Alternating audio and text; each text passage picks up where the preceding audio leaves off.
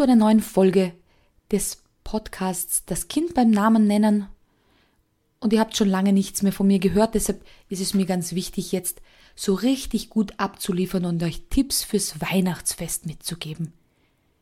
Es gab ganz viele Coachings in der letzten Zeit mit Eltern, die gesagt haben, oh, mir graust schon davor, wenn ich nur daran denke. Und genau hier möchte ich euch ein paar Tipps in dieser Folge mitgeben. Zuerst einmal an alle Mamas da draußen. Versucht ein bisschen Zauber euren Kindern zu bieten. Es wird kein Kind sich daran erinnern, was es zu essen gab. Und es wird wahrscheinlich sich das Kind auch gar nicht an alle Geschenke erinnern. Aber es wird das Knistern im Raum, die Magie, die Vorfreude. Das sind die Dinge, an die wir uns, wenn wir uns an unser Weihnachten erinnern, zurückerinnern können. Ein bisschen Magisches, ein bisschen etwas, wo man sagt, lass uns doch mal diese ganzen Hektik und diese ganzen negativen Dinge, die uns vielleicht im Alltag auffühlen, mal für einen kurzen Moment vergessen. Ob das ein gemeinsames Tanzen zu Weihnachtsliedern ist, gemeinsames Weihnachtslieder trällern, backen, Baum schmücken oder dergleichen ist. Versucht die Zeit bewusst mit euren Kindern zu verbringen. Und wenn es sein muss und ihr habt jetzt Familie eingeladen und ihr müsst was kochen, vielleicht dürfen sie schon mitmachen. Vielleicht dürfen sie was verstecken im Salat. Kennt ihr das, wo man ein Gänseblümchen im Salat versteckt hat und wer es findet, hat irgendwas gewonnen? Vielleicht könnt ihr gemeinsam mit euren Kindern was zaubern, gemeinsam backen fürs Abendessen. Also ihr seht schon, nehmt die Kinder ein bisschen mit. Gerade für sie, die merken die Anspannung, die merken die Energie im Raum. Ist jetzt gerade jeder gut drauf oder ist gerade irgendwie Stress, weil, uh, am Abend kommen viele Gäste und wir möchten doch, dass der Tisch gedeckt ist, der Baum geschmückt ist und das muss noch erledigt werden und das muss noch erledigt werden und diese Energie kriegen die Kinder mit und versuchen das dann auszugleichen, weil wenn Mama schlecht drauf ist, vielleicht bin ich schuld. Und wenn ich mich jetzt ein bisschen daneben benehme, dann wird die Mama mit mir schreien, aber der Druck ist aus, dem, aus der knisternden Luft draußen. Also Kinder drehen auch manchmal bewusst auf, weil sie noch gar nicht verstehen, warum spüre ich diese komische Energie von meinen Eltern. Und wenn die Kinder ein bisschen größer sind, dann erzählt ihnen das. Wir wollen gemeinsam ein tolles Fest zaubern. Wir wollen gemeinsam schaffen, dass der Baum geschmückt ist und der Tisch gedeckt ist, bevor Oma kommt. Oder mir ist es ganz wichtig, dass alle etwas Hübsches anziehen, wenn wir zu Weihnachten gemeinsam essen. Oder so wie das in eurer Familie halt gehandhabt wird.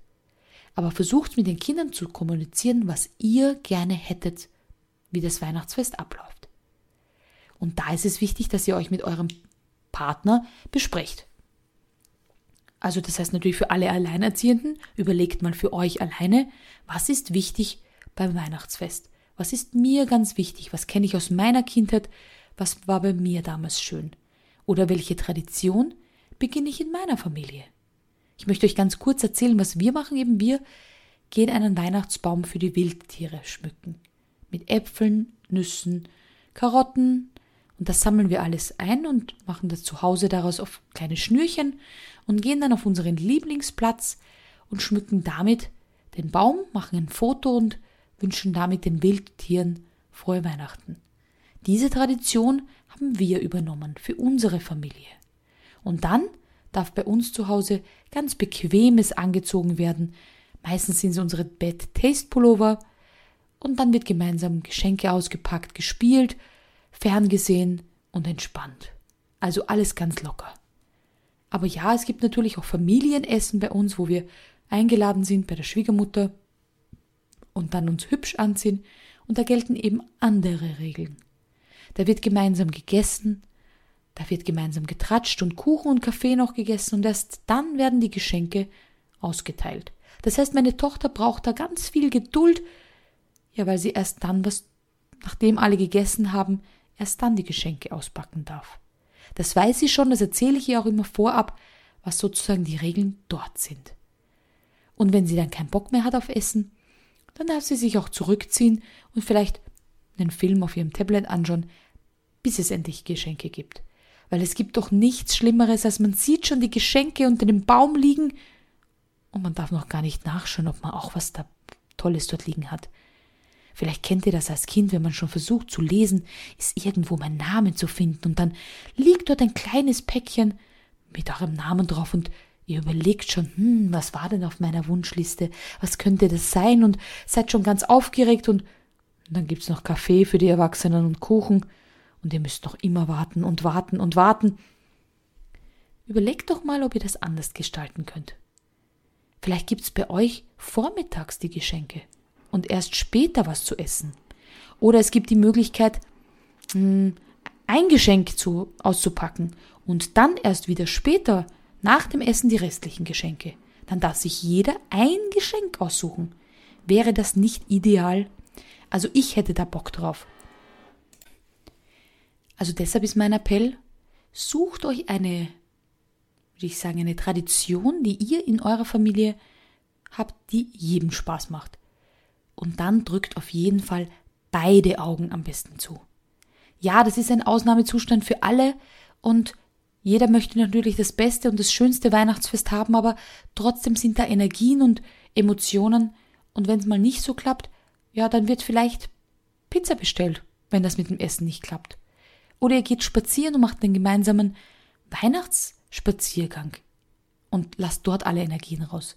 Ja, gerade kleine Kinder die haben noch so viel Energie, denen ist egal, ob es der 24. ist oder nicht. Die wollen springen und laufen, tanzen und sonstiges und nicht brav und artig am Tisch sitzen. Und wenn sie größer sind, dann haben sie vielleicht auch keinen Bock auf die Verwandtschaft und wollen lieber im Zimmer ihre Zeit verbringen. Also versucht gemeinsam vorher zu sagen, wie der Ablauf ist, was sie euch erwartet, auf was jeder Bock hat, und wenn das der Familienrat beschlossen hat, dann kann es nur ein schönes Weihnachten werden. In diesem Sinne wünsche ich euch ein tolles Weihnachtsfest, ein Fest, das zu eurer Familie passt und nicht wie es sein sollte, sondern wie es bei euch schön ist. Und wir hören uns im neuen Jahr mit neuen Folgen hier am Podcast. Ganz liebe Grüße, eure Elterntrainerin Anita.